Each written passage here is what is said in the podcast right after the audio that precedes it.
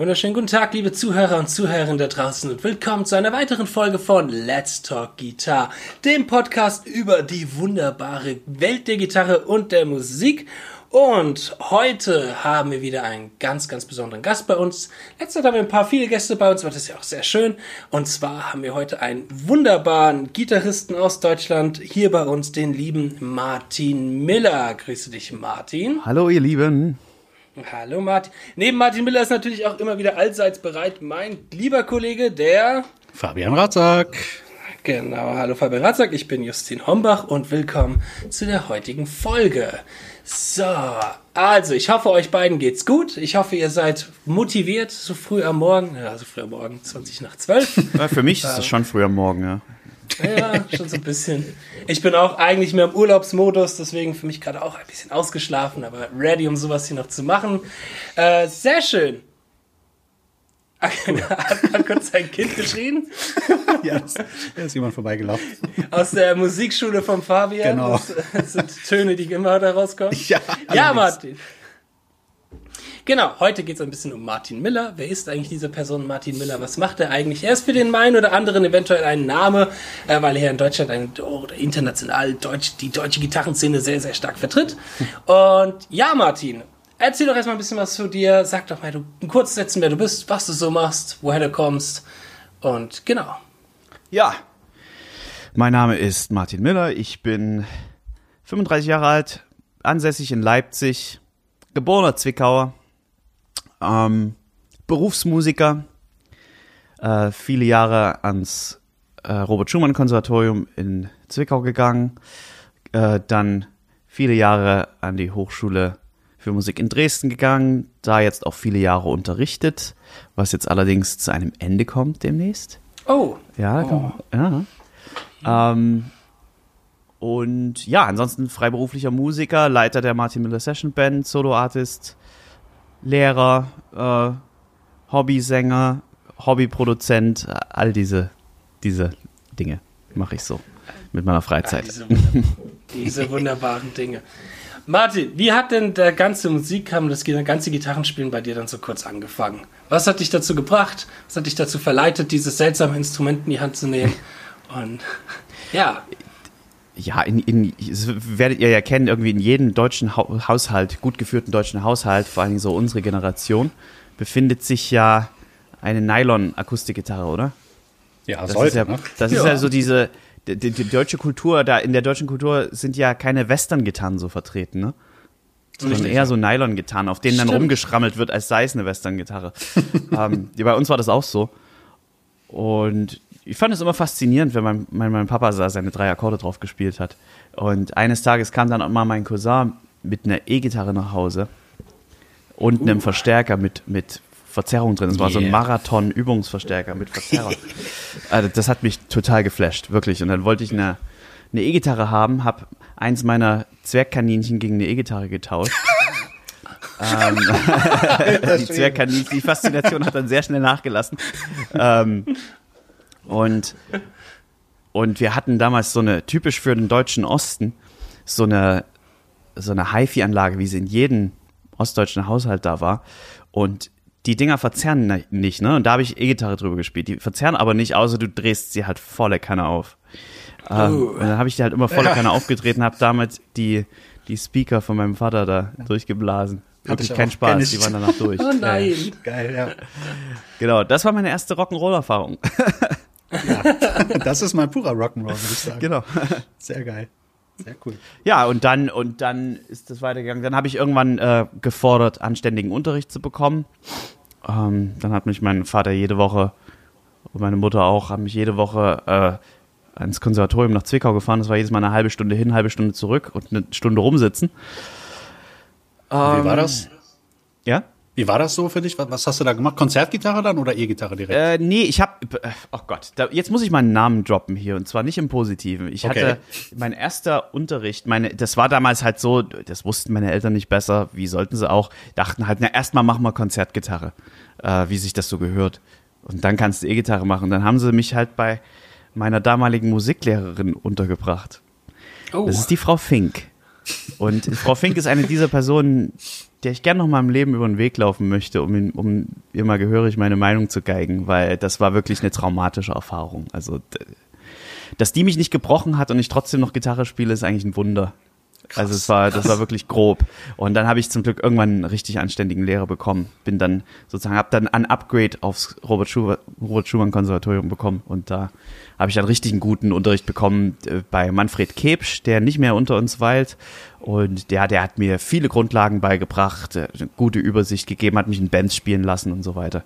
Mhm, genau. Und habe dann parallel in, auch in Schülerbands in, oder in einer Schülerband gespielt äh, am Gymnasium. Und ja, das waren so meine ersten musikalischen Gehversuche.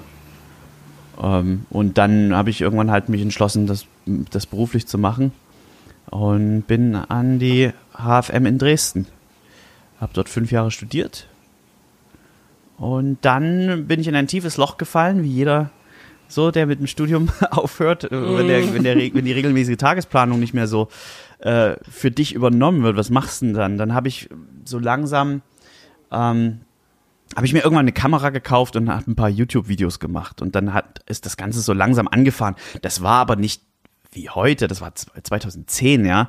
Äh, das war nicht wie heute, dass man dann YouTuber war oder YouTube gemacht hat, äh, da, da, hat man halt irgendwie alle zwei Monate mal ein Video hochgeladen ne? und hat dadurch schon Abos bekommen, einfach weil es so wenige gab, die das gemacht haben. Der mhm. Markt war nicht im Ansatz so übersättigt, wie das heute mhm. der Fall ist. Und da hat man sich so seine kleine Nische ähm, gesucht. Damals war das wirklich, da war das der einzige Anspruch, den man da hatte auf YouTube. Man hat einen Backing-Track angemacht und hat ein bisschen drüber genudelt. Das hat schon vollkommen ausgereicht, um Aufmerksamkeit zu kriegen. Das ist heute Geil. ganz, ganz anders, ja. Das heißt, wenn Leute mich nach Tipps für YouTube und Social Media fragen, dann kann ich überhaupt nicht aus meiner Erfahrung erzählen, weil meine, mhm. weil ich aus einer, ich, ich habe zu einer Zeit angefangen, ich habe jetzt so einen Veteranenbonus, ja. Ich habe in einer Zeit angefangen, wo das ganz wenig Leute gemacht haben, wo das noch kein, kein Ding war, was man einfach macht. Und, und wenn ich jetzt anfangen würde, hätte ich keine Ahnung, was ich tun sollte. Jetzt kann man schon wieder ja. vom, vom Hundertsten ins Tausende, aber ja, aber so fing das die, diese ganze YouTube-Geschichte an. Hab dann zwischenzeitlich, wie gesagt, auch ein Soloalbum gemacht und bin immer als, als Berufsmusiker freiberuflich unterwegs. Also wer glaubt, dass ich nur YouTube mache, der äh, hat sich äh, hat sich deutlich geirrt. Ähm, das ist natürlich nur der, die Spitze des Eisbergs. Ja. Schön, Sehr schön. Geil, ja. Du warst damals auch, äh, wir haben schon ein paar Mal im Podcast über das äh, die, gesprochen, aber du warst damals auch im John Petrucci Forum aktiv, ja, klar. ne? Logisch. Ja. Und das ist so etwas, da, da, da hatte ich auch schon mal in einer anderen Folge drüber gesagt, dass wenn wir dich hier mal am Mikrofon haben, wir unbedingt einmal fragen müssen, mhm. wie das so war, mhm. weil man hört immer so die Legenden daraus und ich glaube, könnte ich einmal die Zeit zurückdrehen und wieder irgendwie 13, 14 sein, dann würde ich definitiv gucken, dass ich in dieses Forum reinkomme, weil das so nach so legendär klingt. Wie, wie war das damals, dieses John Petrucci Forum? Ja, da, da, das ist natürlich jetzt, da ist jetzt ein bisschen die Nostalgie drüber, drüber gefegt, mhm. ne? Damals war das natürlich auch viel Getrolle und Gehate. Nein, ich meine, ich, was war, ich war da, ich hab, da bin da 2001 rein, da war ich 15, 16, ja, 16. Ähm, und ja, das war, es war erstmal eine fantastische Community, eine fantastische Zeit. Ich habe so viel Mist gelabert damals, ne, wenn man halt 16 ist und gerade erstmal irgendwie mit sich selber klarkommen muss. Oh Gottes Willen, ich möchte nicht die alten Posts lesen, echt. ähm, aber natürlich, du hast dann halt ganz regelmäßig Leute gehabt, wie, wie Andy Wood, Rick Graham war ständig dort. Später war auch Tom da. Tom kam ein bisschen später dazu und nicht ganz so regelmäßig, aber Tom, Tom war halt immer geil. Wenn er da mal was gepostet hat von seinem Spiel, sind natürlich alle völlig ausgetickt. Ja. Ähm, mhm. Ja, das war schon, das war schon spannend, weil es war vor allen Dingen ein ganz wichtiger Ersatz für mich, für eine, für eine lokale Community. Ich bin, ich bin ein Dorfler, ja. Ich bin in der Nähe, ich bin am Fuße des Erzgebirges aufgewachsen, habe dort gewohnt, bis ich 18 war und ich hatte keinen Führerschein. Äh, das heißt, ich hatte keine lokalen Gitarrenbuddies. Die, die Leute vom Konservatorium gingen auch nicht, weil die waren viel zu weit weg. Äh, und ich war halt einfach mal der absolut beste Gitarrist im Ort, weil der einzige. Ja, und, das kann ich so gut. und, und ich hatte, ich hatte keine Konkurrenz, ich hatte keinen Referenzpunkt, ich hatte gar keinen Maßstab, was man können mhm. sollte oder, oder auch nicht. Ja. Und deswegen da kommst du natürlich schnell in die Versuchung, als 15-Jähriger zu denken, dass du der absolut heiße Scheiß bist. Ja, ja. Und das, Das- das. Forum hat, mich, hat mich so ein bisschen auf den Boden der Tatsachen zurückgeholt und mir ein bisschen einen Ansporn gegeben, an mir selbst zu arbeiten. Also das war schon, war schon was Besonderes. Da gab es auch noch diesen, der ist heute so ein bisschen vergessen. Wie hieß denn der? Hieß der Mark? Mark, Mark, ich, Mark Brown? Nee, Mark Brown hieß er nicht. Mark Brown ist ein Gaming-YouTuber. Ähm, Mark, ich habe jetzt gerade, ich komme gerade nicht auf den Namen, aber der hat, das war der erste, der so, der, der hatte, der hatte damals schon so ein, so ein Mesa Mark IV und hat den gemiked und hat so einen richtig geilen professionellen Sound. Ähm, und der hat, hat auch hier Glass Prison und Konsorten äh, hoch und runter gespielt wie ein Wahnsinniger. Ähm, und das war, das war auch so eine Legende. Der ist heute ein bisschen in Vergessenheit geraten. Der hat sich dann so ein bisschen zurückgezogen. Aber das war auch einer von denen. Dann gab es natürlich noch Chris Brooks, ne? Und der damals schon ein Solo-Album hatte. Krass. Uh, Ja. cool. Ja, das ist halt so das, was man davon hört, wie so jetzt diese Gitarrenelite alle dort in einem Fleck waren, das alles sehr jung und sehr, äh, ja, auch vielleicht ein bisschen naiv, alles so ein bisschen Ja, war, es gab keine Facebook-Gruppen, ne? Genau. Es gab genau. kein StudiVZ. Ja, stimmt. es gab keine Facebook-Gruppen. Es, es gab keine, kein Instagram. Es gab, es gab diese ganzen, diese ganzen Kontaktpunkte, die man heute so hat, nicht. Und ich muss ganz ehrlich sagen, dass auch Facebook und Co. kein richtiger Ersatz dafür sind, weil die, weil das viel zu groß und zu beliebig ist.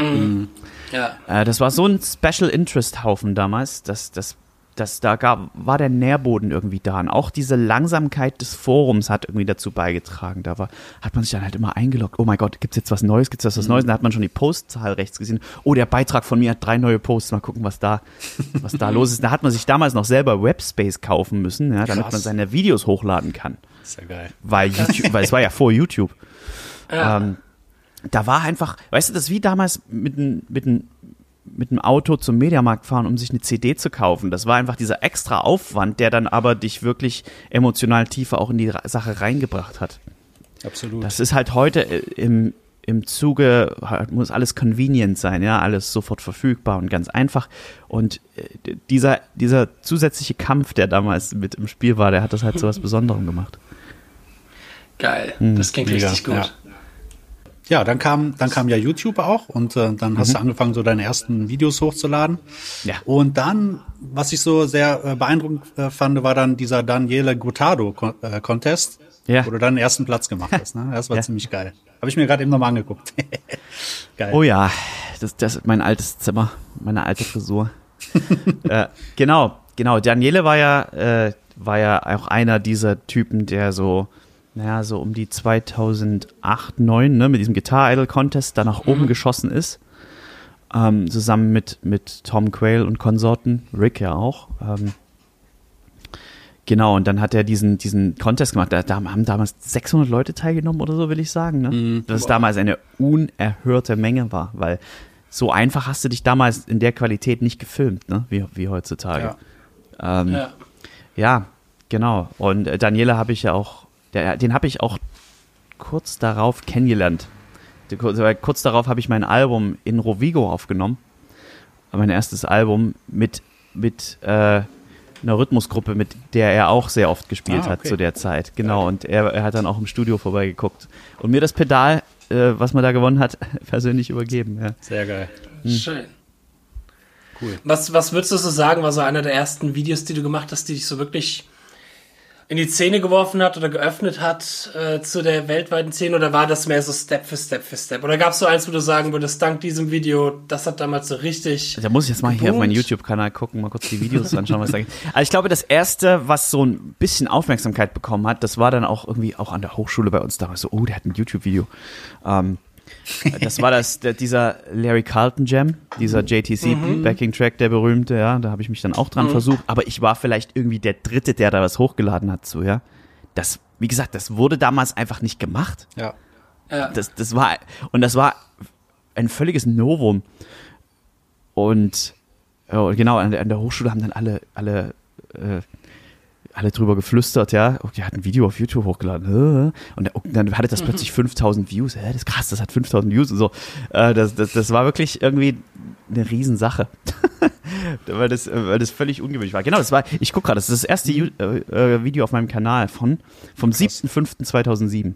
Krass. Und das habe ich damals mit der 2007. Foto, mit so einer Foto, mit so einer billigen Fotokamera von meinem Vater aufgenommen. Die Qualität ist übel. Aber damals schon mit dem Laney GH50L gespielt. Geil. Äh, geiler Sound. Klingt auch heute noch gut. Ähm, aber sieht natürlich katastrophal aus. So, das war der erste Meilenstein, würde ich mal sagen. Ne? Der zweite Meilenstein war dann ganz klar der Sur Mega Jam, ne? 2010. Genau, 20.08.2010. Wo ich dann halt mit Andy Wood, Tom Quayle, Rick Graham dieses Ja, Video das zusammengebaut habe. Gegangen auch, ja. Ja, und auch das, das Wort Mega Jam ist ja auch heute noch irgendwie geläufig. Ja. es, es ist natürlich, man muss jetzt dazu sagen, das war damals der, ich kriege ja auch ganz häufig Einladungen zu dieser Art von, von Jams und das war 2010 irgendwie eine andere Sache. Heute auch wieder der Markt überflutet Ja, damit. klar. Und das, das zieht nicht mehr. Das, das Ding, der, der, der Zeitgeist, wo das funktioniert hat, ist vorbei. Und Ja. auch das Wort Jammen finde ich im Nachgang schwierig. Das ist, das ist so, äh, Mega Jam und richtiger Jam verhält sich wie Facebook-Freund zu richtiger Freund. Ja, Also das hat mit Jam, gut, ja. das hat mit Jam sehr wenig zu tun. Nee. Ja, man geht da auch mittlerweile, also ich habe jetzt bei so einem mal mitgemacht, vor einem Jahr schon, das wird jetzt veröffentlicht, das war so ein Worldwide Mega Jam und da bin ich einer von boah, keine Ahnung, 50 Gitarristen Ja. oder so. Also es, es ferner ist so, liefen, ja.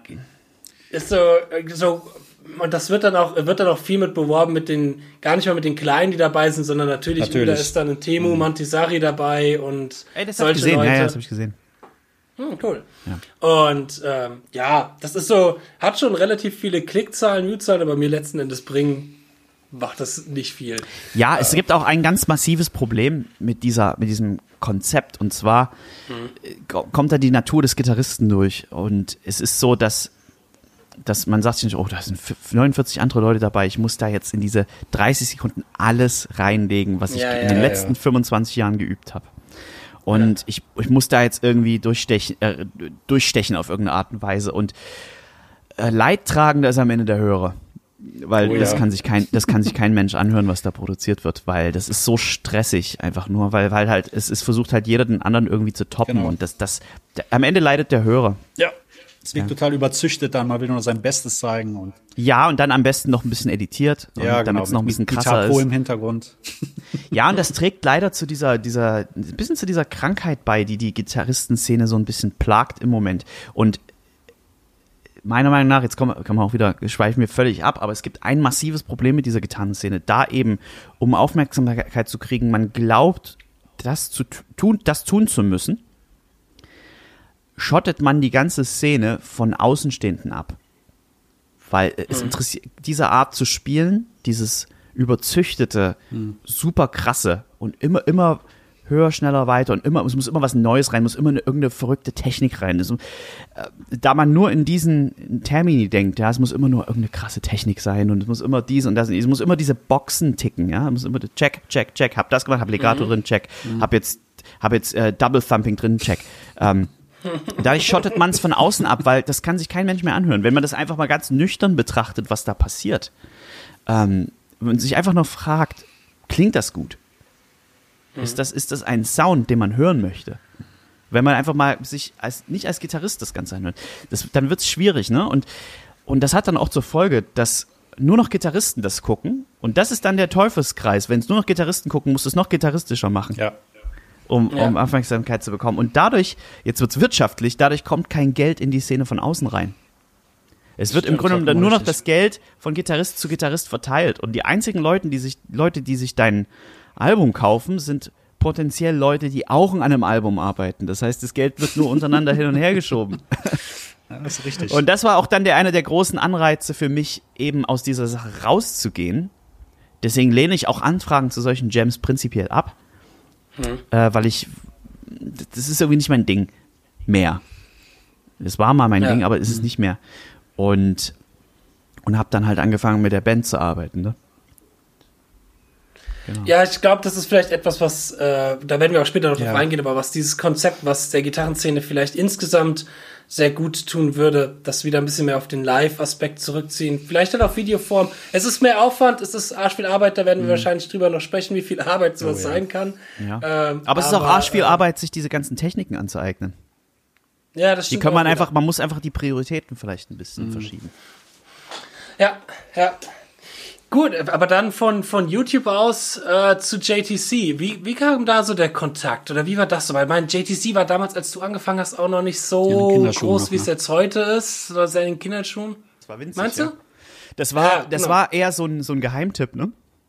Ja, die einzigen, Guthrie war halt da. Alex, mhm. äh, hier, wie heißt der? Alex Hutchins. Äh, Alex Hutchings, Guthrie ja, Govan und Jack genau. Tamarat waren da. Stimmt, die einzigen, Tamarat, einzigen ja. Videoleute, soweit ich weiß, die Ach, damals äh, da noch dort. Aber es hatte trotzdem einen riesen Namen, ne? Oder zumindest in unserer Szene. Das ist ja auch so eine Sache, ja. wir glauben immer, dass so eine Sache so riesig ist. Aber ja. na gut, wir, wir, wir sind aber auch in dieser Blase drin, ne? Muss man dazu sagen. Genau, das, das, da muss ich halt dem YouTube-Kanal dafür danken und sicher auch dem So Mega Jam, weil mhm. ähm, die sind halt Ende 2011 auf mich zugekommen und gesagt, wir suchen, wir wollen die Plattform erweitern, wir suchen nach neuen Leuten. Da war ich dann der Erste, der nach dieser ursprünglichen Generation von Jack, Guthrie Govan und mhm. Alex Hutchings, der da reingekommen ist und sich präsentieren durfte. Da das war natürlich der Platz an der Sonne damals, ne? Mhm. ähm, und äh, kurz darauf kamen natürlich dann, äh, dann viele andere, genau, die sind, sind Ende 2011 auf mich zugekommen und gesagt, mach mal was. Und dann habe ich mir, habe ich drei Backing-Tracks geschrieben, ähm, habe meinen lieben Kollegen Marius Leicht, der heute Tasten in meiner Band spielt, äh, der hatte mhm. nämlich damals eine 5D Mark II von Canon. Kamera. Oh, hab den eingeladen, komm mal bitte vorbei und film mich. und dann habe ich damals, das war ja auch noch so eine Sache, diese, diese Soli damals, ne, die waren komplett improvisiert von null. Und oh, äh, ja, ja, wirklich komplett improvisiert von null. Und heute ist auf JTC alles nur noch, ich muss jetzt, muss jetzt da, muss das alles üben und auskomponieren und da reinpacken. Das muss so kompakt wie mhm. möglich sein. Und ich filme es in drei Kamerawinkeln, damit ich noch schneiden kann. Ähm, das war damals alles One-Taker komplett improvisiert, ne? Ähm, okay. da, da, hat irgendwie noch ein anderer Wind geweht. Das war damals so. Damals war es keine Option, verschiedene Kamerawinkel zu benutzen oder irgendwie oder zwischen Sachen hin und her zu schneiden. Das, das war einfach absolutes Tabu. Und das ist halt heute die Norm. Und da, da, ja, da hat so ein frischer Wind geweht und der, der, heute weht ein anderer Wind, ja. Das ist, das ist auch okay. Aber das war, das war damals die Sache, die, die dieses JTC so besonders gemacht hat für mich. Na, das hat ja natürlich auch den Kreis der Leute, die dort potenziell was für machen können, extrem verringert. Ja. Wenn das der Anspruch Absolut. war. Ne? Ja. Stimmt, ja. ja. ja. was, was war jetzt alles, was du bis jetzt bei JTC so rausgebracht hattest?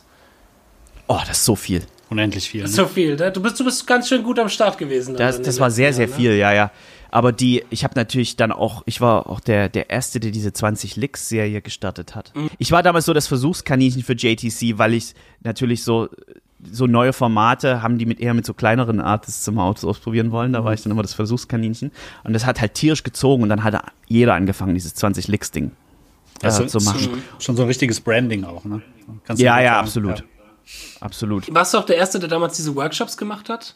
Diese Masterclass-Geschichte? Genau, das war dann der nächste Schritt. Mhm. Da war ich aber, glaube ich, nicht der Erste. Da glaube ich, glaub ich, war Luca Mantovanelli. Ah, okay.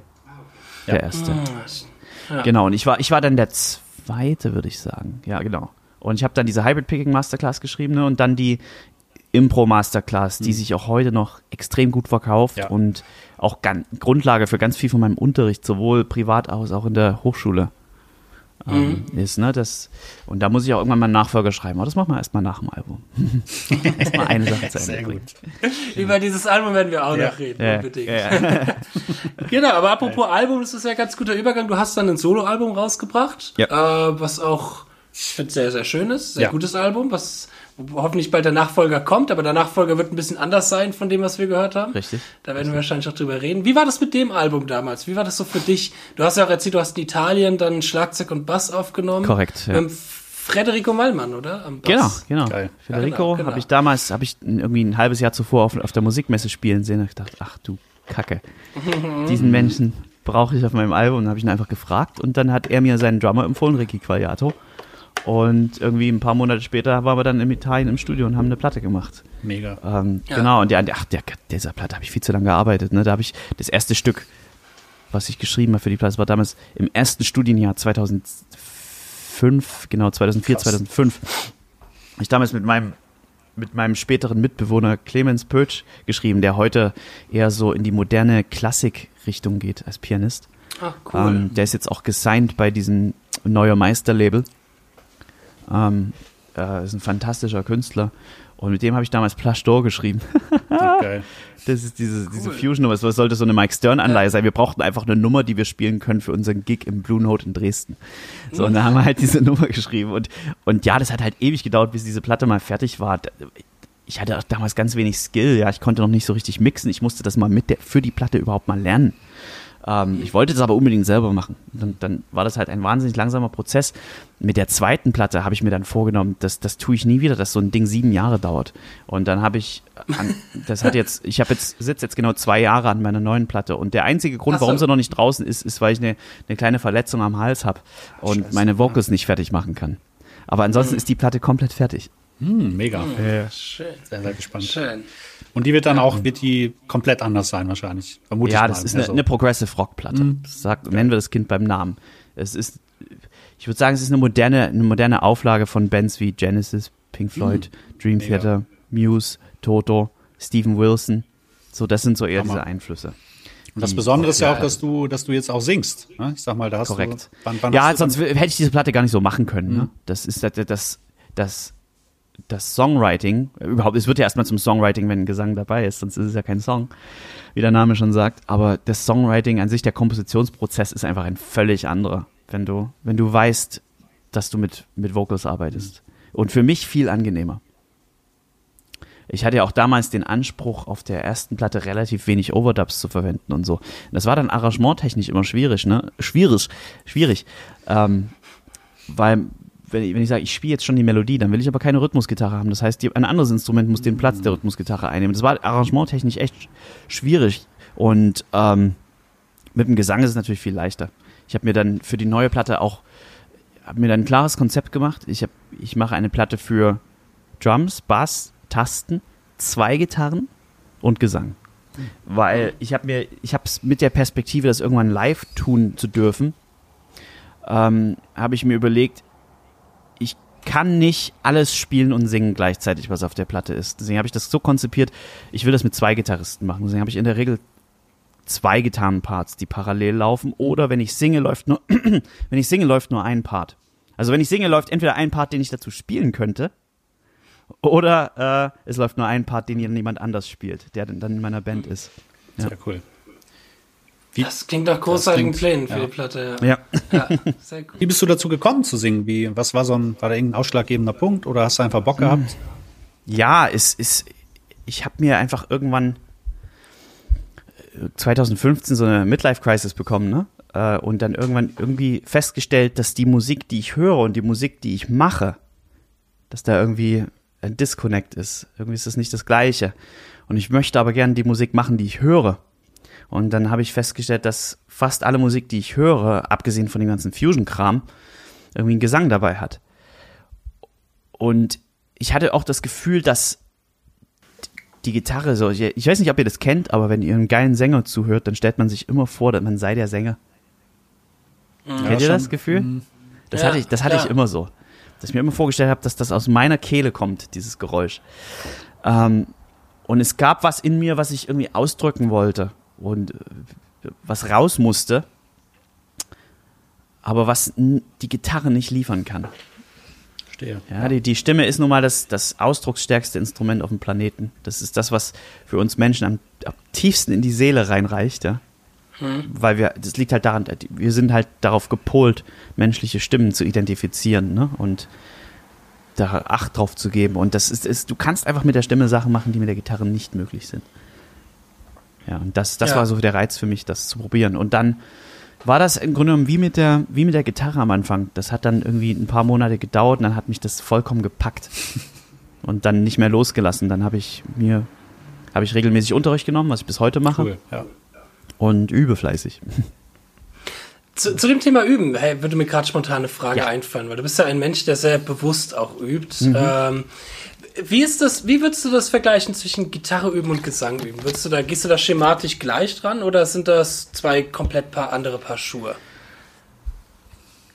Es ist, ist bei mir jetzt ein bisschen ein spezieller Fall, ne, weil ich natürlich schon ein Instrument äh, spielen kann. Das heißt, so dieser ganze Aspekt mit Audiation und so fällt natürlich bei mir beim Gesang weg. Ich, das heißt, ich muss Gesang wirklich nur motorisch üben. Äh, und das, das ist schon mal, das ist schon mal ein bisschen anders. Das ist aber in meinem speziellen Fall so, ne? Ähm, ansonsten, es gibt einfach ein paar Dinge, die du beim Gesang einsehen musst. Und das Kuriose ist, ich habe das am Anfang überhaupt nicht einsehen wollen, weil nämlich auf YouTube, insbesondere von, von Vocal Coaches, die einem Produkte verkaufen wollen, einem ständig verklickern, verklickert wird, dass man alles singen kann. Man muss nur wollen. Aber ansonsten kann man, man kann sich zu allem hintrainieren. Und das ist einfach eine faktische Lüge. Wenn du dich mal mit einem ernsthaften Belcanto-Coach auseinander, auseinandersetzt, also einem klassischen Coach. Und die Klassiker, die haben nun mal Jahrhunderte Erfahrung auf dem Buckel. Ne? Ja. Ähm, die, die, und die basieren ihre, ihre, ihre Gesangspädagogik auf Physiologie und auf, auf wissenschaftlichen Fakten. Ähm, dann wirst du feststellen, dass du, dass du einsehen musst, dass die Stimme, dass du ein, ein biologisches Preset hast. Ja? Du hast eine, eine biologische Grundlage und an der kannst du nichts ändern. Ähm, das heißt, du wirst im Grunde genommen mit einer Ibanez, Ibanez AZ oder einer Les Paul oder einer Stratocaster im Hals geboren. und, Oder der PC Rich. und, oder, einer, oder, halt, oder halt einer Ukulele. ja, sehr geil. Und wenn du mit einer Ukulele im Hals geboren bist, dann wird die niemals klingen wie eine Ibanez MM1. Ja. Und das aus. ist, das ist so. Und, und da, und du musst mit den Stärken deiner Stimme arbeiten und die Stärken deiner Stimme herausarbeiten und nicht gegen anarbeiten. Das ist so, das der ganz große Unterschied. Auf der Gitarre kannst du alles machen. Wir haben alle, auf der Gitarre braucht man keine speziellen physischen Voraussetzungen. ne? Ich habe extrem kurze Finger und das, das schränkt mich in keiner Weise ein. Ähm, du kannst riesige Hände haben, das schränkt dich in keiner Weise ein. Du brauchst keine besondere Muskelkraft. Du kannst auch, es, es wird immer so erzählt, als sei, als, äh, ja, die Stimme ist doch ein Muskel, ne? Die, die Stimmbänder sind ja Muskeln, deswegen kann man die rausbilden. Nee, aber die, die Stimmbänder funktionieren anders. Die, die, du kannst keine Muskelmasse in den Stimmbändern aufbauen. Das, das, das wäre ja schlimm, weil wenn das so wäre, würdest du irgendwann ersticken. Ja. Ja, Äh, Das heißt, du, du musst mit dem arbeiten, was du hast. Und das Einzige, was du machen kann, ist deine, kannst, ist deine Technik verbessern und deine Stimme so einsetzen, wie, die, wie, die, wie, sie, am, wie sie am besten funktionieren möchte. Das ist so die. Und das ist eine sehr, ja, das ist eine sehr ernüchternde Angelegenheit. ja, vor allem muss man es auch erstmal rausfinden, ne? Was ist denn jetzt Ja, deine Stimme? Das ist ein jahrelanger Prozess. Das ist ein jahrelanger Prozess, Ja. genau. Ja, schön. Okay, das heißt, wir haben so die Etappen YouTube, Jam Check Central, dein Soloalbum. Bei den alten YouTube-Videos hast du ja damals noch die schöne Ibanez Andy Timmons gespielt, Mhm. die ja äh, gar nicht mehr mehr so, also sie ist ein bisschen seltener geworden, ne? Das ist jetzt nicht so die Gitarre, die, man direkt mit Andy Timmons in Die wird nicht mehr bringt, gebaut, ne? Die wird auch gar nicht mehr gebaut. Äh, Ibanez ist ja jetzt mittlerweile ein sehr, sehr wichtiger Begriff für dich, wie, weil du ja, der, ich glaube, der erste Deutsche mit einer Signature warst. Wenn man den Mike von Heaven Shall Burn, da war auch schon mal was mit einer Signature, aber ich glaub, weiß nicht, wie Die das einzige, so war. äh, die erste, nicht die einzige, sag ich, die erste international vertriebene, soweit ich weiß. Mike war ein, glaube ich, ein Meinl Area Phänomen, genau. Aber Mike okay. war natürlich der erste. Genau, genau. Und dann, du warst aber dann auch immer sehr repräsentativ für Ibanez. Wie kam da so der Kontakt zustande? Wie, wie, wie war das für dich so? Wie hat das funktioniert? Bist du hingegangen, hast E-Mails geschrieben, los, nimm mich, nimm mich? Nein. Oder, was Das ist eine Sache, gemacht die ich, die ich nie wir, gemacht habe mit irgendwem. Ich habe, Ja. ich habe, hab, ich bin nie jemand, der seinen, seinen Scheiß hart promotet hat. Mhm. Ich, ich habe niemandem auf Facebook persönliche Nachrichten geschrieben, guck mal mein Video an. Ich habe keine E-Mails geschrieben. Ich habe nicht mich, mich äh, nicht äh, von mir aus zu den Firmen hingelangt. Ich habe immer war immer in der abwartenden Position. Meine meine Philosophie bei der Sache war immer gute Arbeit machen, kontinuierlich gute Arbeit machen und abwarten. Und der Rest, genau. Rest passiert dann irgendwie. Und ja, es kommt halt eins zum anderen. Ne? Die ersten YouTube-Videos haben zu JTC geführt und JTC hat halt irgendwann zu Ibanez geführt. Die haben natürlich, die sind sehr am Puls der Zeit. Die haben ein Auge drauf gehabt und haben, haben sich, haben halt die Hand ausgestreckt zu gewissen JTC-Artists und haben mich dann irgendwann auf der NAM spielen sehen und dann kam die Connection Geil. Cool. ja. Ja. Ja, mit denen bist du ja auch viel auf Tour, machst viele Clinics-Geschichten, äh, immer mal regelmäßig mit Tom zusammen Ja. auch, glaub vor anderthalb Jahren oder letztes, nee, letztes Jahr nach der Guitar Summit wart ihr auf Tour, ne? Nee, vor zwei Jahren war das. Vor zwei Jahren. Da, war das. während der Ah. Guitar Summit waren wir auf Tour. Da, das war so die, die, das Guitar Summit war sozusagen unser, eins unserer Tour-Dates. Ja, geil. Ah, Da cool. waren wir gerade auf Reisen, ja. Da haben wir tatsächlich, ich glaube, in dem Jahr haben wir 55 Clinics gemacht oder so. Boah. Und in, in Krass. 15 Ländern. Ja, das war Krass. richtig hart. Das hat dann darin kulminiert, dass wir zum Schluss der Tour von, glaube ich, von Spanien nach Japan sind und von Japan dann nach Skandinavien und dann von Sk Boah. Skandinavien noch mit einem Auto zwischen den ganzen Ländern. Dann, ja, das war wirklich krass. Also das war, war, eine, war eine Erfahrung, wirklich. Geil. Genau. Cool. Da wurden wir, das war dann auch, glaube ich, die größte Kliniktour in der Ibanez-Geschichte. Krass. Ach, Ja, ja, ja, ja, auf jeden Fall. Das war Geil. ziemlich, das war ziemlich krass. Also, war eine geile Erfahrung, wirklich. War Wahnsinn. Und du warst ja auch, glaube ich, einer der ersten, der so mit an der AZ mitgewirkt hat, ne? An der Serie. Korrekt. Korrekt, genau.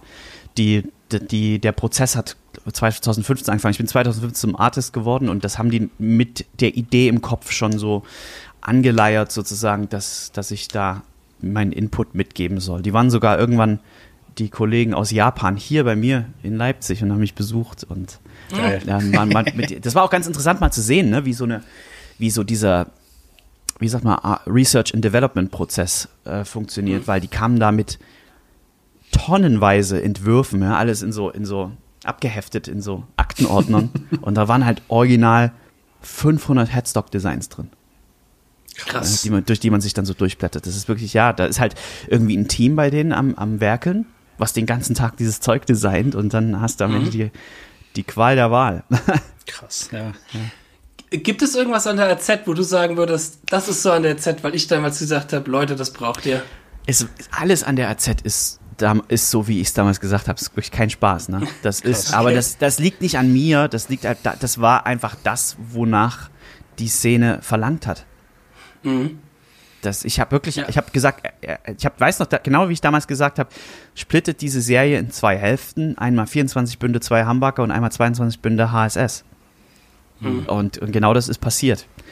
Äh, das mit dem Roasted Maple habe ich nicht angemerkt, das weiß ich noch. Das, das war für mich jetzt keine spezielle Voraussetzung. Ähm, aber diese, diese, ganze, diese ganze Idee, die Serie in zwei Hälften zu teilen, das war, das war definitiv ein Riesenpunkt von mir. Aber das lag nicht an mir, dass das da reingekommen ist. Das war einfach der Zeitgeist damals. Das, das, das wollte, das, das hat, da hat sich die Szene natürlicherweise einfach so gewünscht. Genau, aber auch, aber auch so dieser Hals, der, dass der, Profil. dass der zwar gut zu spielen ist, aber, aber nicht ganz so flach. Jumbo-Bünde, das Stainless Steel, die Locking-Mechaniken, das Vintage-Tremolo war ein Riesenpunkt von mir, den ich, kein Double-Locking-Tremolo bitte, um Gottes Willen. Genau. Die, diese, diese Self-Lubricating Nut, wie man so schön sagt, wie sagt man heute, der, der, der Sattel, ne, der sich selbst Schmiert. befeuchtet. Befeuchtet ist gut, ja. Ja, ja Cool. das, das sind alles diese Dinge, aber das, wie gesagt, da, da hat, das ne, war eine natürliche Evolution der Gitarre. Es ging einfach in diese Richtung. Geil. Und wie unterscheidet sich jetzt deine MM1 zur normalen AZ? Abgesehen von der Optik und der wundervollen Farbe, äh, hauptsächlich darin, dass es ein Mahagoni-Korpus ist. Das war so eins der Dinge, die ich, ich habe ich hab mich damals in eine Position versetzt und gesagt, lass die Ibanesen mal machen, die wissen schon, wie man Gitarren baut. Also lass die einfach mal machen. Und die einzige Änderung, die ich dann wirklich noch haben wollte, wo ich mir dachte, das ist auch ein unique selling, selling point, lasst uns mal einen Mahagoni-Korpus machen, weil alle meine Gitarren, die ich jahrelang gespielt habe davor, das war dann einerseits diese Suho Modern, ne? Und natürlich auch die, die AT300. Auch aus Mahagoni. AT300. Äh, sowie ein paar der RGs, die ich die Jahre davor hatte. Ähm, alles Mahagoni-Gitarren. Und dann habe ich gesagt, dann, dann lass uns doch das, lass uns das umsetzen. Und das Lustige ist, die meisten assoziieren Mahagoni durch die Les Paul, ne? Assoziieren das mit einem eher dunklen, tiefmittigen Sound, ne? Das ist aber gar nicht der Fall. Wenn du, wenn du meinen Prototyp, der aus Erle ist, mit dem finalen Typ, der aus Mahagoni ist, vergleichst, wirst du ja feststellen, dass, dass das Mahagoni eher ausbalanciert klingt und die Erle eher mittig. Also es Sogar ein klingt bisschen eher so ein bisschen spritziger. flach. Ein bisschen Ja. spritziger, ein bisschen flacher. Und dadurch natürlich, dass du diese Hyperion-Pickups drin hast, die auch eher neutral klingen, kannst du halt mit der Gitarre viel am Amp regeln. Das heißt, die Gitarre hat, wenn man so will, außer in den Split-Positionen vielleicht, nicht so einen drastischen Eigensound, der immer, immer zu hören sein wird, egal was du dran tust. Sondern Das es heißt, ist, ja, sehr flexibel. genau, es ist mit dem, mit dem, mit dem Hintergedanken, flexibel zu sein, entstanden. Ja. Geil. Ja, genau. sehr cool. ja. Ja. Gibt's denn noch die Andy Timmons Gitarre? Hast du die noch in deinem Besitz oder? Nee, leider nicht. Die habe ich, aber das ist eine, gutes, eine gute Geschichte. Die habe ich verkauft an den Spieldesigner der, der Lego-Videospiele. Ach Quatsch. Mhm. Sehr geil. Spieldesigner der Lego-Video. Okay. Kennt ihr diese Lego, Lego Batman und so? Ja, ja, ja. Ja, der klar. einen der Level-Designer habe ich die. Habe ich diese Spiele verkauft. äh, die Spiele, da habe ich die Gitarre verkauft. Hab ich die Gitarre verkauft, ja. Hast du Der ist selber ein, der ist selber ein richtig geiler Gitarrist. Ach so, okay. Ja, ja, ja, ja, absolut. Und ich glaube, der hat die auch noch. Ich muss mal fragen. Geil. Der hat die noch und ich habe mittlerweile aber eine AT 100. Ah, das neuere Modell, Mhm. ne? Ja. Das neuere Modell, genau. Die habe ich mir 2015 geholt. Und Cool. da habe ich ein größeres Video mitgemacht. Das ist das No Quarter Cover mit meiner Band. Da spiele ich die einen Halbton runtergestimmt und die tiefe Seite noch einen Ganzton gedroppt. So. Ach, krass. Genau. Okay. Cool. Genau, wie ist genau, komm mir doch so. Mach du Ja, ruhig. Fabian. Nee, alles gut. Nee, nee, mach. Wie ist Ich denn Fabian, ich, ich, Okay. ich, ich, ich schreite ein. Fabian, du bist dran. Alles klar. Sehr gut. Also, wie ist denn die Idee entstanden mit der, äh, mit deiner Band, mit der Martin Miller Band? Wolltest du wahrscheinlich auch Genau. Ja. Gl- glücklicher Zufall. Glücklicher Okay. Zufall. Ähm, ich bin ja schon ein langjähriger Bewunderer von Felix Lehrmanns äh, Drumkünsten gewesen, schon lange bevor ich ihn kennengelernt habe. Der war damals so um die 2010 rum, ging das bei uns, 2009, 2010 ging das in der Hochschule los, dass alle von Felix Lehrmann erzählt haben. Und ich dachte, oh, jemand mit dem Namen kann ja nicht cool sein. Und dann habe ich ihn aber halt ausgecheckt auf YouTube und ich dachte nur so, heilige Scheiße, Ja. der spielt ja wie Dennis Chambers, ist aber ist ein Deutscher, wohnt um die Ecke. Das, ist, das hat mich vollkommen umgehauen.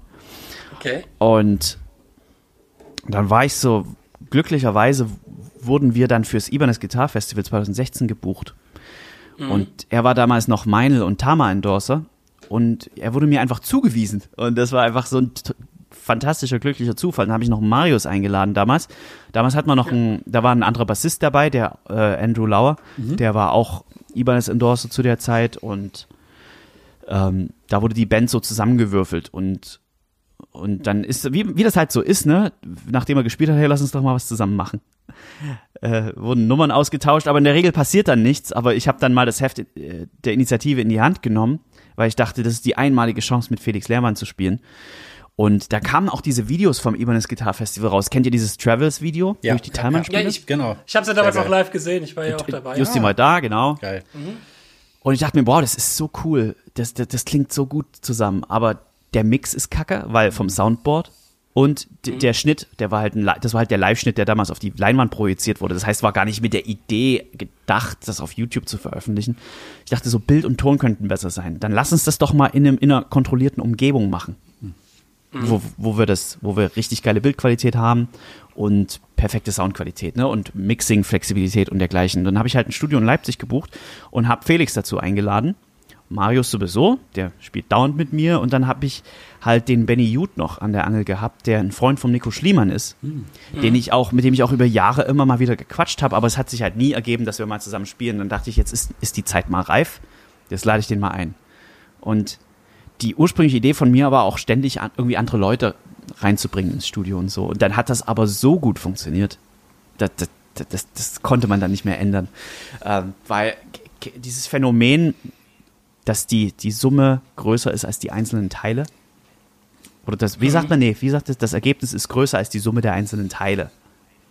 Ja, jeder von uns ist eine solide 6, aber zusammen sind wir nur 100. Geil, ja. Das ist die Ähm, Magie, die da, da da, entsteht, ne? da fliegen halt irgendwie die Funken, wenn wir zusammen spielen. Und das, das war dann irgendwie, hat sich dann ergeben, dass auch der Marius sein Studio da gegründet hat in Plauen mit seiner Band. Und ich eine ganz tolle Crew am Start habe. Und da sind ganz viele Dinge, die einfach glückliche Umstände, die zusammenkommen, die man natürlich selber mit seinem Verhalten begünstigt. Aber es, müssen, es sind ganz viele glückliche Umstände zusammengekommen, die uns ermöglichen, das regelmäßig zu tun. Sehr geil. Ja. Ja, Das best- jetzt hast du auch schon ein, einige Gäste da gehabt. Ähm, Andy Timmons, der Tom hat mal äh, eine Session mit euch gespielt, mit einem Saxophonisten auch, sehr geil. Äh, Paul Gilbert war vor, letztes Jahr dann da, ne? Paul Gilbert war letztes Jahr, dann hatten wir noch Mark Lettieri und Josh Smith. Ja. Josh Smith. Was war so da einer deiner Highlights, was du Alle. sagen würdest, was du alle? Das glaube ich. Das, äh, das, das, da kann man nicht sagen, da gibt's ein Highlight, weil jede Session mit einem anderen Gast ist was ganz Besonderes. Und keine ist wie die andere. Und ich habe ganz tief eingebrannte Erinnerungen aus jeder Session. Mit Tom zum Beispiel, als wir damals angefangen haben, da erinnere ich mich zum Beispiel dran, weil er natürlich auch ein enger Freund von mir ist und wir schon viel miteinander gearbeitet haben. Ihn habe ich damals eingeflogen und das war das einzige Mal, dass wir zwei, drei Tage vor der Session zusammen geprobt haben, weil wir auch die Duo-Videos gemacht haben zu der Zeit. Ähm, das war zum Beispiel besonders, weil wir halt einfach drei Tage lang rumgehockt haben und nur Gitarre gespielt haben. Geil. Das Geil. hat tierisch Laune gemacht. Und damals, und damals war das auch so, da war noch kein Budget vorhanden, da hatte ich noch keinen Patreon. Hatten null Budget, wir haben alle damals bei Marius in der Bude gepennt. Keiner hat ein Hotel gehabt. Außer die, außer die, der, den Bandmitgliedern. Den konnte ich mir, für die konnte ich mir ein Hotel leisten. Aber Tom und ich, inklusive der Crew, haben alle auf dem Boden bei Marius gepennt. ähm, und damals war das halt alles noch, das war halt noch so äh, Gorilla-mäßig. Das war wirklich hochgradig unprofessionell alles. Und, und das hat sich dann im Laufe der Jahre geändert. Aber das war die Erinnerung an die Tom-Session. Geil. Dann die Erinnerung an, das war, der nächste Gast war Andy Timmons. Da hatten wir dann, habe ich dann ein bisschen Budget angespart und das Ganze ein bisschen professioneller aufgezogen. Andy Timmons war halt auf Tour und ihn haben sie, ihn haben sie da, hat Daniel Getke, den ihr auch in der Sendung habt, äh, dankbarerweise äh, bei uns vorbeigebracht. Und das war halt die erste Session mit so einem richtigen Oberpromi, ne? Und da waren halt alle nervös ohne Ende. Und das war aber eine total geile Erfahrung. Und das war das erste Mal, dass wir, dass wir sowas gemacht haben. Und da, da waren bei mir insbesondere die Nerven noch ganz, äh, ganz angespannt, aber dann mit, mit Andy hatten wir dann auch so, so einen geilen Abend. Nach dem Aufnehmen, haben wir dann Fettschnitzel gegessen und so viel gelacht und so viel Spaß gehabt. Und am nächsten Tag noch das Queen Medley gemacht. Das war auch eine, eine coole Erfahrung. Das war die Session. Dann hatten wir die Session mit Josh als nächstes. Da haben wir das Genesis Medley gemacht davor und sind uns tierisch in die Haare geraten in, der, in der Band, weil das stressig war ohne Ende. Und, mit, und dann kam zum Glück Josh am nächsten Tag. Der kam aus London eingeflogen, weil der gerade irgendwie eine, eine Tour mit 30 Dates beendet hat. Hat drei Stunden Schlaf gehabt, hat gespielt, drei Stunden geschlafen, ist dann rübergekommen. Hat keinen Mucks gesagt, ne? Keiner der Ansprüche gestellt und ist einfach hingekommen, hat gespielt. Wir haben zwei, drei Takes von jedem Stück gemacht und dann war das Ding durch. das ist einfach so eine Maschine, der Typ. Und dann mit ihm habe ich auch zum Beispiel noch eine ganz besondere Erfahrung gehabt. Ich habe ihn dann noch fünf Stunden nach Frankfurt gefahren. Zum Flughafen am nächsten Tag und haben halt, halt mal richtig quatschen können und uns mal richtig kennenlernen können. Das war die besondere Erfahrung damit. Dann hatten wir als nächstes Paul. Und mit Paul war einfach die, die Planung im Vorfeld ultra stressig durch seine Tour, auf der der da gerade war. Das heißt, das, das Ding war bis zum Schluss kurz davor zu kippen. Und dass das noch geklappt hat, war echt ein, ein kleines Wunder. Und Paul ist einfach, einfach ein Gigant, ja. Das ist, Ja. das muss man so sagen. Der ist, der war ganz stiller Zeitgenosse erstmal, als er ankam, weil du merkst, der war ein bisschen müde, von der war mhm. auf dem Guitar Summit kurz davor gespielt, am, am Vorabend. Ähm, und dann hat er sich da so, das war so witzig, der hat auch so null Ansprüche gestellt, ne? Der hat, wir haben da so ein Hinterzimmer und der hat nicht mal gefragt, gibt's hier eine Umkleide oder sowas? Der hat da angefangen, der ist da in eine Ecke gegangen, hat sich dort umgezogen, ne, während wir dort gegessen haben im, im Hinterzimmer und hat dann seinen Anzug angezogen, hat sich die Gitarre umgeschnallt und ist dann zum Rockstar mutiert. Geil. Geil. D- und, und ja, auch das, der war so lieb und, und ach, das war wirklich, wie man ihn von seinen Videos kennt. So, so lieb, so sympathisch. Aber das war einfach, äh, war wirklich ein Traum, mit dem zu spielen. Und ganz, weißt, wenn man sich die Videos anguckt, er hat ja ganz schlechte Ohren, der Paul, ne? Wenn man sich die Videos anguckt, achtet zum Beispiel mal auf das Superstition-Video. Immer wenn wir singen, wenn Benny oder ich singen, der guckt ja uns ganz genau auf die Finger. Oder nicht auf die Finger, auf den Mund in dem Fall, weil er seine Filz da reinspielt. Er hört uns Krass. nicht singen. Er hört uns nicht singen. Das heißt, er muss gucken, wenn wir aufhören zu singen. Und dann spielt er seine Filz. Boah, Krass. Krass. Und dann hat man jetzt zum, zum, zum Schluss Marc, ne? Und mit Marc war die Besonderheit, dass er erstmal zweieinhalb Tage da war. Er ist zum Aufbau schon gekommen und zwei volle Recording-Tage, das war auch ungewöhnlich. Und er ist an seinen Geburtstag gekommen, Oh, krass. Oh. aus den USA eingeflogen, speziell, ne? Er war nicht auf Tour, haben wir echt eingeflogen. Und bei ihm war so das Besondere, glaube ich, erstmal, mit ihm habe ich bis heute ein sehr, sehr gutes, enges Verhältnis. Also wir quatschen noch regelmäßig und so, tauschen uns, tauschen uns aus. Und mit ihm war es so, einerseits ist er natürlich der Stargast, aber bei ihm hatte ich das gar nicht das Gefühl, dass er jetzt so ein Gast ist, sondern ich hatte eher das Gefühl, dass er schon immer in dieser Band gespielt hat. Cool. Ja, der hat sich halt so super in diesen Bandsound eingefügt, dass man gar nicht das Gefühl hat, da ist jetzt ein Gast. Cool. Ja. Ja, das war für mich das Besondere. Ja. Das ist cool. Hm. Und wie macht, wie, was sind jetzt so deine Pläne? Wegen, wurde irgendwas wegen Corona durchgestrichen, irgendwas Ja. verändert? Hast du einiges Unser, mit, vorgehabt? Oder? unser wahrscheinlich mit Abstand populärster Gast ist erstmal Oh, okay. aufgeschoben. Ja, durch die Ah, Corona-Geschichte. Willst aber auch nicht verraten, wer das sein Nein, aber es, ich sag mal so, Justin, es hätte dich sehr, sehr gefreut. Äh, okay, ich glaube, ich weiß. Sehr gut. Ähm, das Ähm, ist erstmal brauchst du, noch- verlegt. brauchst du noch jemand? Brauchst du noch jemanden, der die Kamera macht? Ähm, na, da sind wir jetzt tatsächlich, das war immer so, dass wir ständig Leute brauchten. Und, und da sind wir jetzt wirklich mittlerweile Das ist ja auch ein. Mörderaufwand. Wir haben ne? jetzt seit vier, wir machen zwei Sessions pro Jahr, ne? Und Mhm. da sind wir, glaube ich, seit fünf Sessions mit einer identischen Crew unterwegs jetzt. Und das ist auch Ja, gut klar. so, weil muss niemand eingearbeitet werden. Das ist ja auch Schweinearbeit, ne? die ganze Vorbereitung. Boah, der, ja, die, Genau.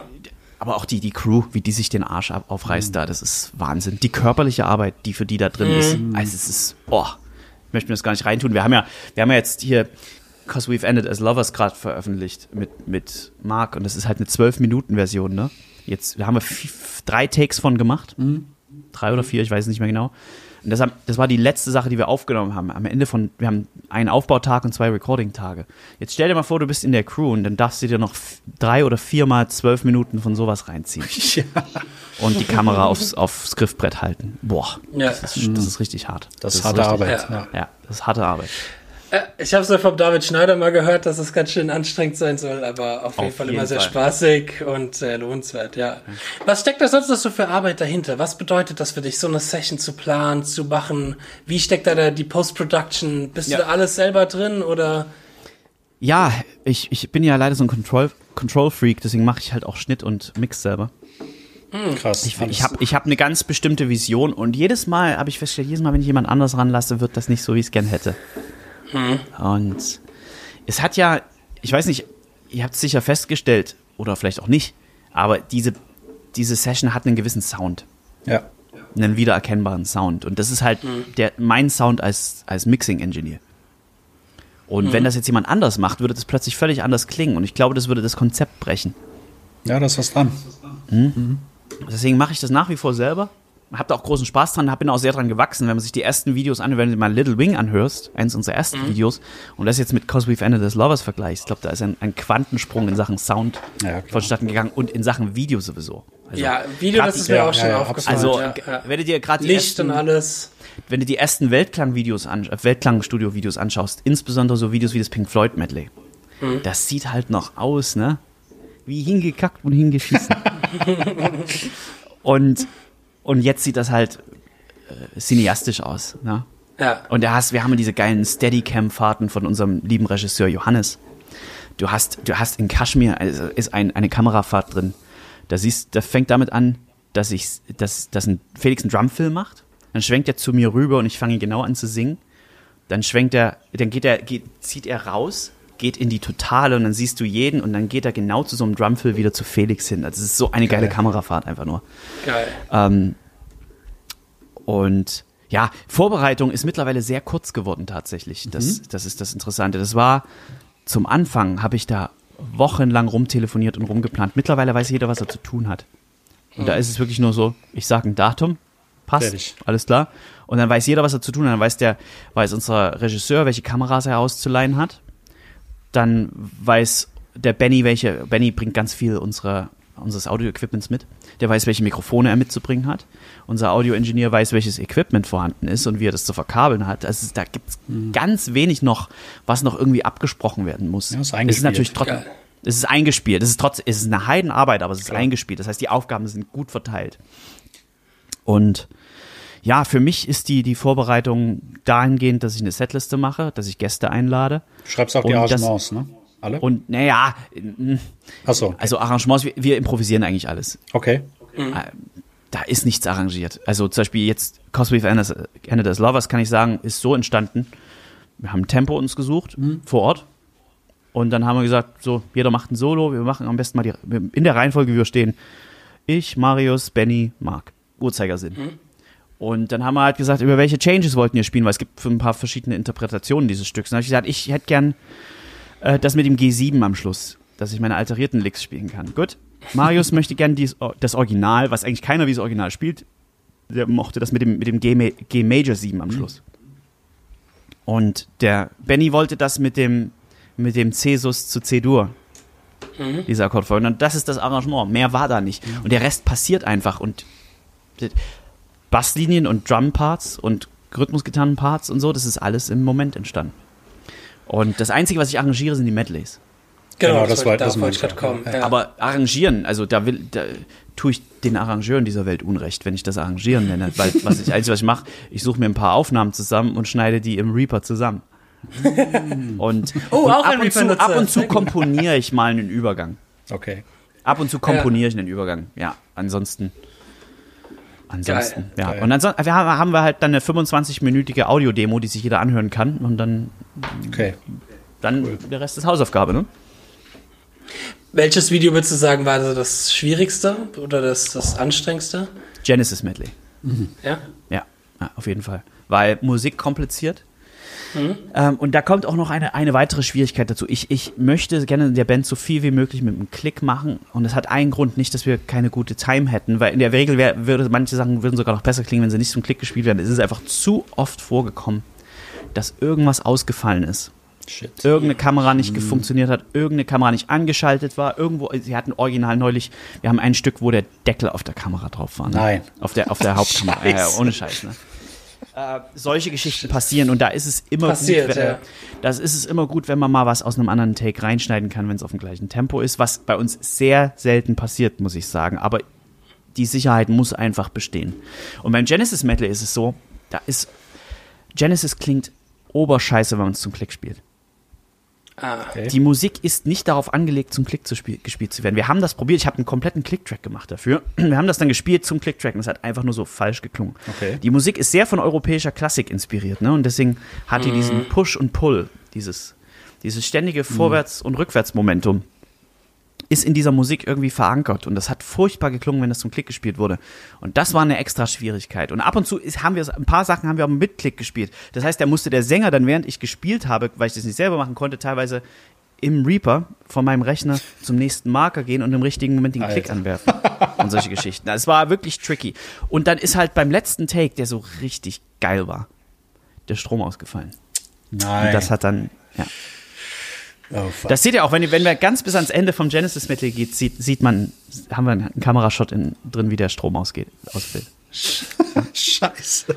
Das hat die Sache dann emotional auch noch ziemlich an den Rand Ja, ja. des Erträglichen Natürlich. gebracht. Ja, weil wir Ja. zu dem Zeitpunkt, wir haben irgendwie aufgebaut ähm, am Vortag, das war anstrengend, dann haben wir vier, fünf Stunden geprobt, dann haben wir vier, fünf Stunden aufgenommen, dann fällt der Strom aus. ja. Ich, ich kann's. Ich habe so ein paar Live-Video-Dinger mal gemacht in meinem Leben. Zwar immer das emotional stressigste, Mhm. anstrengendste.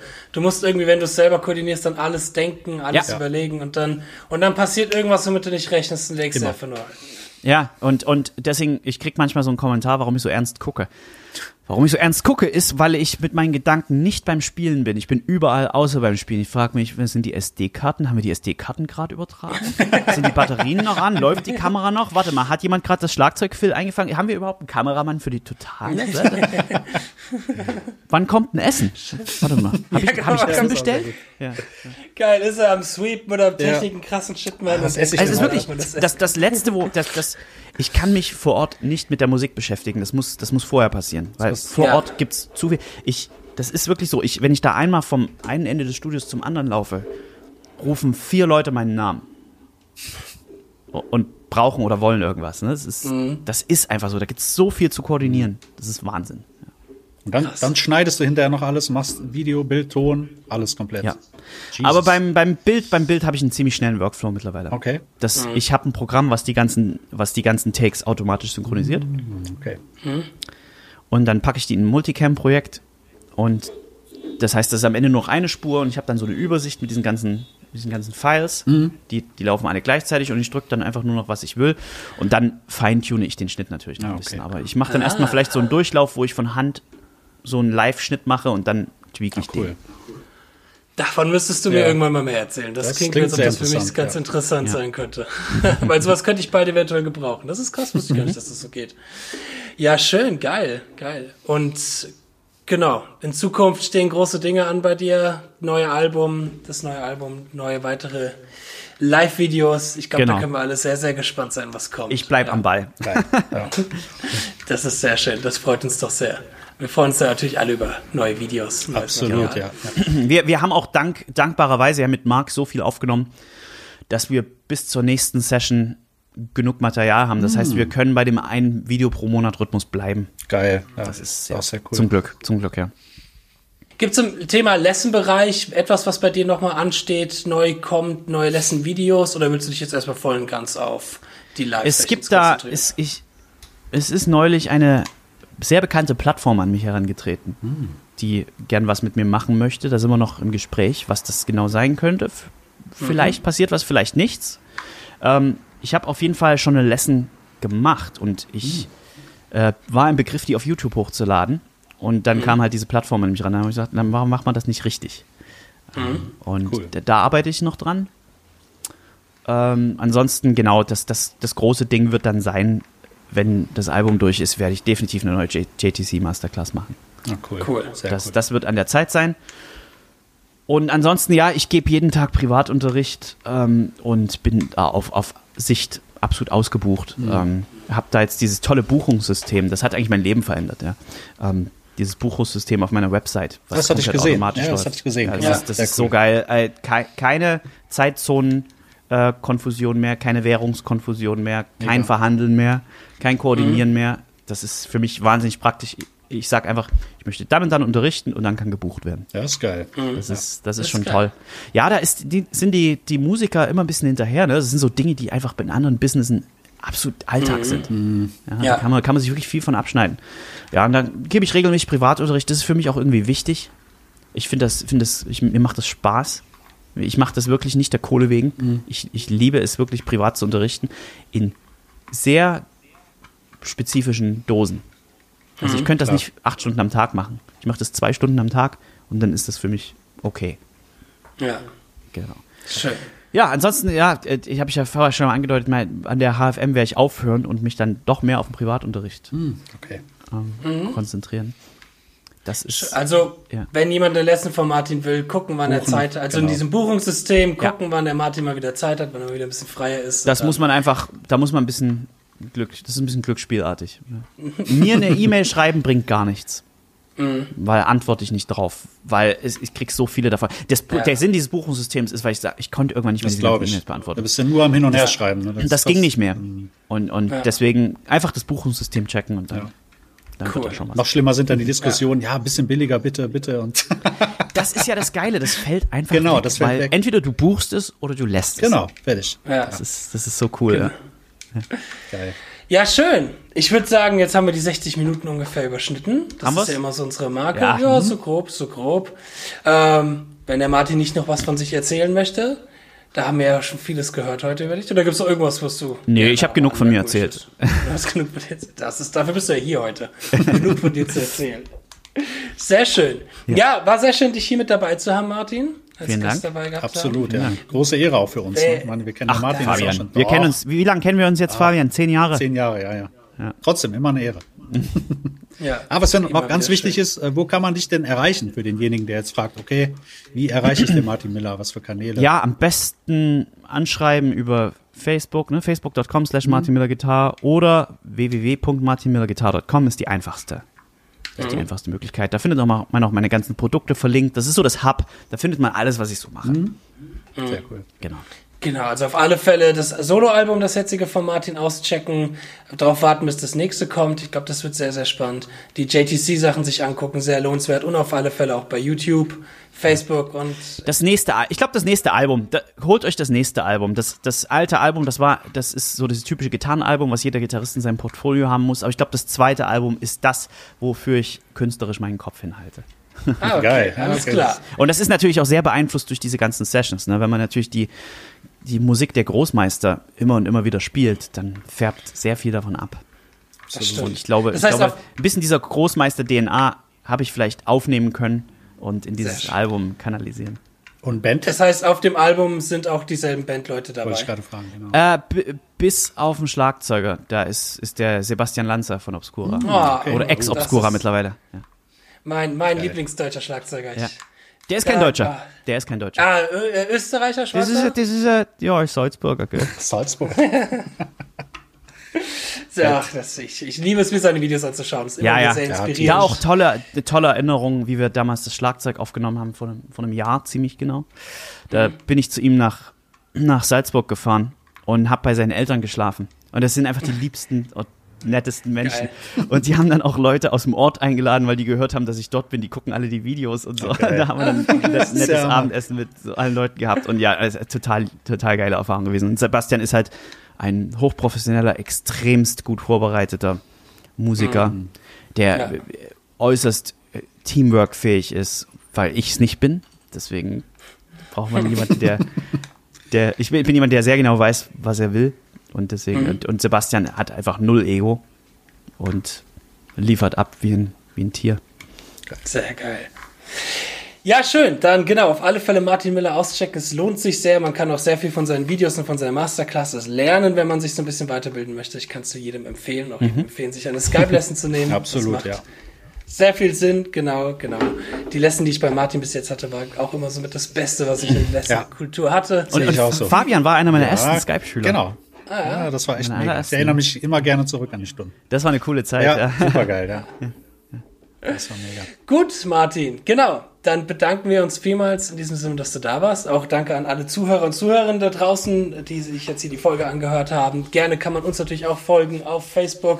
Und ich sag so an jeder Folge, es wird Zeit, Bald. dass wir das mal machen. Auch endlich bald Instagram, ähm, die ganzen Kanäle. Und genau, Martin, Fabian, dann. Sorry, Fabian Ja. wird in, abgeholt. Ja, genau, ich war gerade abgeholt. Sorry, nicht mehr verfügbar. Der muss wieder, muss wieder zurück. Genau, zurück in die Klinik. Wahnsinnig geworden. ja, geil. Genau. Und dann wünsche ich euch allen noch einen schönen, angenehmen Tag da draußen und den Zuhörern. Von meiner Seite aus auf Wiedersehen. Auf Wiedersehen. Bis dann. Bis dann. Peace. Ciao. Ciao. Ciao.